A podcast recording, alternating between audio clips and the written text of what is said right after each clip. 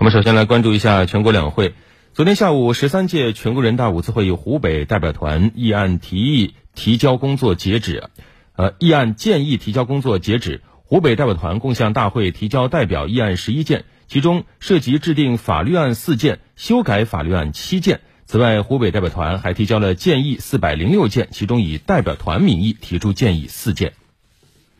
这四件建议分别是关于支持长江中游城市群发展上升为国家重大区域战略的建议，关于加快建设武汉都市圈的建议，关于支持在湖北布局建设武汉具有全国影响力的科技创新中心和湖北东湖综合性国家科学中心的建议，关于加快实施引江补汉输水线路沿线补水工程的建议。涵盖了湖北区域发展布局实施、科技强省建设、构建现代产业体系等重大事项。另外，根据十三届全国人大五次会议秘书处消息，到代表提出议案的截止时间，共收到议案四百八十七件，较去年有所增加。另外，今天上午，全国政协十三届五次会议将在人民大会堂举行闭幕会。